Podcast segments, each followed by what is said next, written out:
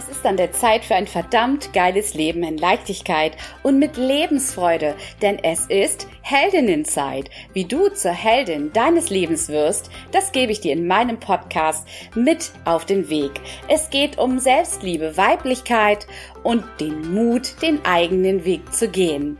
Ich freue mich auf dich, sei dabei, denn es ist Heldinnenzeit.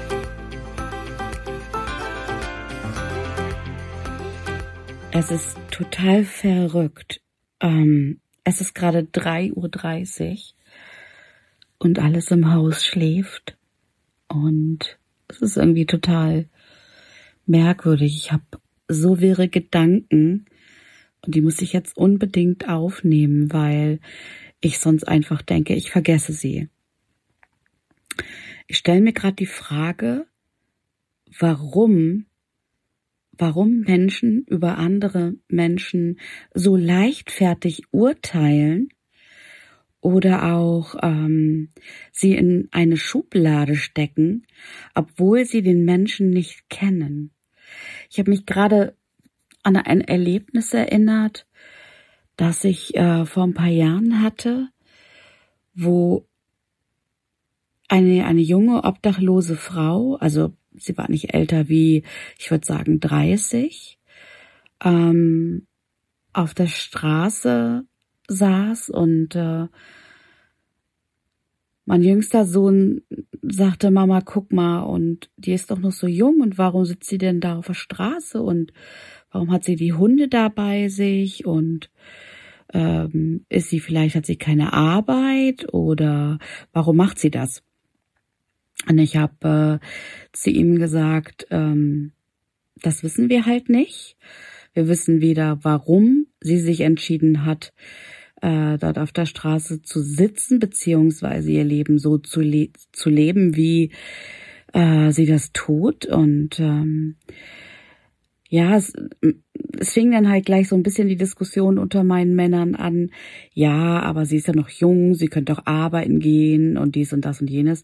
Und ich habe, ähm, wir haben dann später zusammengesessen, sind essen gegangen und ähm, das Thema ließ so gerade meinen jüngsten Sohn überhaupt nicht los. Und ich habe ihm gesagt, äh, was denkst du jetzt darüber? Und ähm, mein jüngster Sohn Nils, der sagte dann halt, äh, ja Mama, ich mache mir schon Gedanken und ich hoffe, äh, dass die Frau ähm, ja Essen und Trinken hat, ein Dach über dem Kopf und äh, vielleicht hat sie ja auch äh, etwas Schlimmes erlebt oder oder oder. Und ich fand das so krass, dass sich, ähm, also Nils war damals acht, sich ein Achtjähriger äh, so viele Gedanken darüber macht und ähm, wie, wie schnell wir sind, uns diese Story zu diesem Menschen äh, auszudenken oder zu überlegen oder eben zu urteilen, obwohl wir nichts über diesen Menschen wissen, obwohl wir überhaupt nicht wissen, warum ähm, hat sich diese junge Frau äh, auf die Straße gesetzt, warum lebt sie ihr Leben so, wie sie es lebt, warum hat sie ähm, das so ausgewählt. Und da habe ich, ich weiß nicht, jetzt gerade kommen diese Gedanken und ich habe darüber nachgedacht, wie, wie vorschnell wir sind, wenn wir urteilen, wie vorschnell wir äh, Menschen in, in Schubladen stecken, jemanden sehen und sofort meinen, darüber eine Meinung zu haben, wie, ja, zu sagen, okay, er wirkte so und so, er ist so und so.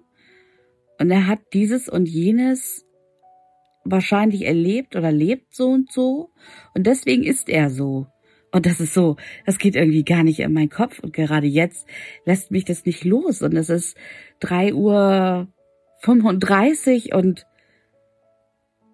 irgendwie, ich war selber schon in so einer Situation, wo ich ähm, damals in Hannover. Ich habe eine ganz lange Zeit in Hannover gelebt. Auch bin ich dort aufgewachsen, zwischenzeitlich wieder weggezogen, aber wieder zurückgezogen. Und ich saß in, ähm, in einem riesigen Gebäude in einem Sozialamt in Hannover. Ähm, ich erinnere mich da jetzt noch so krass dran, weil das so ein einschneidendes Erlebnis war. Ähm, ich hatte mein Baby im Arm und äh, ja, er war damals drei Monate, ja, drei Monate alt.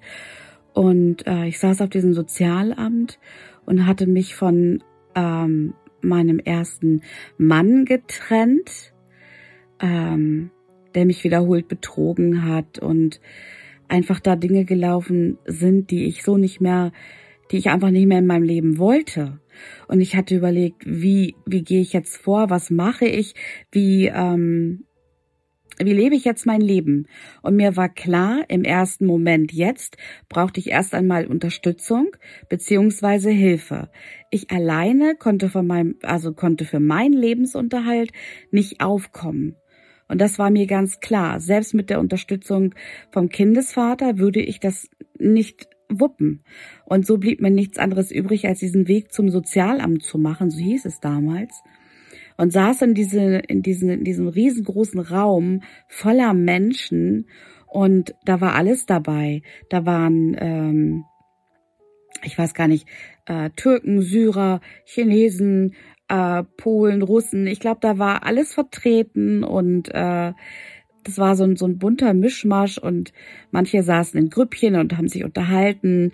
Andere haben irgendwie ihre Kapuzen ins Gesicht gezogen, um irgendwie, als wenn sie nicht erkannt werden wollten. Und manche haben so, ja, beschämende Blicke ähm, verteilt, beziehungsweise sich auch selber irgendwie, ich habe das Gefühl gehabt, die sind immer, immer mehr in sich zusammengesunken und auf ihrem äh, Stuhl äh, runtergerutscht fast, um, um irgendwie nicht aufzufallen oder ähm, ja, und damals war das für mich auch ein, furchtbares Gefühl, in diesem Sozialamt zu sitzen und zu wissen, ich muss da jetzt gleich reingehen, ich habe meine Marke gezogen, muss warten. Also ich weiß nicht, ich habe mit meinem Baby auf dem Arm, ähm, ich hatte ihn in so ein Tragetuch habe ich, glaube ich, anderthalb Stunden gewartet, ehe ich überhaupt dran war. Und ähm, saß dann vor dieser Sachbearbeiterin. Und zuerst hat die noch nicht mal zu mir aufgeschaut. Die hat nur gesagt, ja, setzen. Und, was kann ich für Sie tun? Und die hat nicht mal aufgeschaut, bis dass ich kurz innegehalten habe und ich habe erstmal gar nichts gesagt. Äh, und dann hat sie hochgeschaut, hat mich angeschaut, hat mich äh, hat das Kind gesehen in meinem Tragetuch und äh, hat sofort total missbilligend geschaut und ich habe mir überlegt, okay, vielleicht ist es ja auch etwas, das ich mir nur einbilde. Ähm, aber in dem, was sie gesagt hat und wie sie es gesagt hat, war das so abwertend und ich habe mich wie ein Mensch zweiter Klasse gefühlt. Und ich habe mich sofort irgendwie, ich weiß es auch nicht, ich habe sofort bei mir gesucht. Oh mein Gott, oh mein Gott, warum sitze ich heute hier und was ist das? Ja, warum habe ich mich entschieden, hierher zu kommen? Das ist einfach nur, ich habe mich in dem Moment so furchtbar gefühlt und ich weiß, dass es viele Gedanken waren, ausgelöst von von dem, was im Außen in dem Moment passiert war. Und ich habe mich richtig schlecht gefühlt, wobei ich das hätte nicht müssen. Warum auch? Ja, und dann wurde ich gefragt, ähm, warum bin ich da? Und ich habe gesagt, na ja, weil ich Hilfe zum Lebensunterhalt brauche, zumindest für eine gewisse Zeit, bis dass ich das geregelt habe, ich mich mit meinem Baby ein bisschen eingegroovt habe und ähm, ich arbeiten gehen kann. Ich brauche jemand für das Baby. Ähm, ich muss halt gucken, ja, was mache ich jetzt? Ja, mein Gott, ich war 24 Jahre alt. Also ich war wirklich gefühlt noch selbst ein Baby. Und ähm, diese Frau hatte mir dann äh, einen Bogen hingelegt, also nicht nur ein, sondern ganz viele verschiedene Anträge und sagte ausfüllen. Und ich habe gesagt, okay, warum beziehungsweise wofür, wie mache ich das jetzt? Also ich wohne jetzt gerade vorübergehend äh, für ein paar Wochen bei meiner Großmutter, das ist aber keine Lösung und ich muss da halt einfach jetzt dann auch raus. Und die Frau schaute mich nur an und sagte, ja, wieso, warum? Ich sage, naja, weil das eben keine Lösung ist. Und dann sagte sie, ja, dann gehen Sie auf Wohnungssuche, das und das sind die Quadratmeter, so und so viel darf es kosten. Sie müssen den Antrag bis dann und dann stellen, Sie müssen dies, Sie müssen das, Sie müssen jenes. Und ich habe so richtig so gedacht, oh mein Gott, warum sitze ich jetzt eigentlich hier? Und ähm, naja, sie fragte, wovon leben Sie jetzt? Und ich habe gesagt, naja, äh, bevor ich das Baby bekommen habe, habe ich gearbeitet, konnte mir ein bisschen was weglegen, aber es ist jetzt halt auch, es braucht sich auf. Und es wird auch nicht reichen, um jetzt irgendwie groß äh, was zu kaufen. Ich habe äh, schon einen Kinderwagen, ich habe ähm, ja, so ein paar Dinge für ihn und für mich, aber es fehlt halt an grundlegenden Dingen, wie zum Beispiel eine Wohnung, also ein Dach über dem Kopf, äh, zum Beispiel ein Kühlschrank oder äh, ein Herd, wo ich kochen kann für mein Kind oder, oder, oder. Ich meine, ich habe ja noch ähm, gestillt, aber trotzdem dieses Gefühl, einen anderen Menschen um Hilfe zu bitten, das fiel mir sowieso in dem Moment sehr, sehr schwer. Aber so von der Sachbearbeiterin so abgewertet zu werden und in so eine Schublade gesteckt zu werden, so nach dem Motto, naja, Sie können doch arbeiten gehen. Äh, ich sag, ja, natürlich kann ich arbeiten gehen und ich will ja auch arbeiten gehen. Und es ist auch ziemlich egal, was ich mache und wenn ich Hilfsjobs mache. Ähm, ich möchte Geld verdienen, um mein Kind eine Zukunft äh, ähm, bieten zu können. Und ähm, ja, dann gucken Sie doch, dann machen Sie doch dies, dann machen Sie doch jenes. Und die Frau, die wusste auf alles eine Antwort, so ganz pauschalisiert, aber nicht. Also ich habe mich in dem Moment überhaupt nicht wahrgenommen gefühlt. Und ähm, mein Großer, mein Fabian war noch so klein und ja, ich war so eine junge Mama, die, die irgendwie auch ich will nicht sagen überfordert war, aber alles war noch so neu. Und dann hatte ich mich getraut und den Mut aufgebracht, äh, mich von meinem ähm, Mann zu trennen. Und statt sie mich gefragt hätte, wie geht es Ihnen und wo kann ich Ihnen jetzt helfen? Oder äh, nein, ich wurde sofort in diese Schublade gesteckt und am besten Stempel drauf, weg, nächste. Und ich habe mir dann versucht zu sagen, okay, diese Frau macht auch nur ihren Job und sie wird wahrscheinlich viele verschiedene äh, Dinge an einem Tag erleben, die auch nicht immer alle schön sind und und trotzdem sind das aber Menschen, die vor ihnen sitzen mit ihren Schicksalen, mit ihren Geschichten und äh, nicht jeder hat sich sein Schicksal ausgesucht, der eine ja, der andere nicht. Ähm, und das ist so verrückt und darüber musste ich so nachdenken, dass ähm, wir tatsächlich dazu neigen, so schnell Menschen in Schubladen zu stecken, ohne irgendetwas ähm, von ihr oder ihm zu wissen.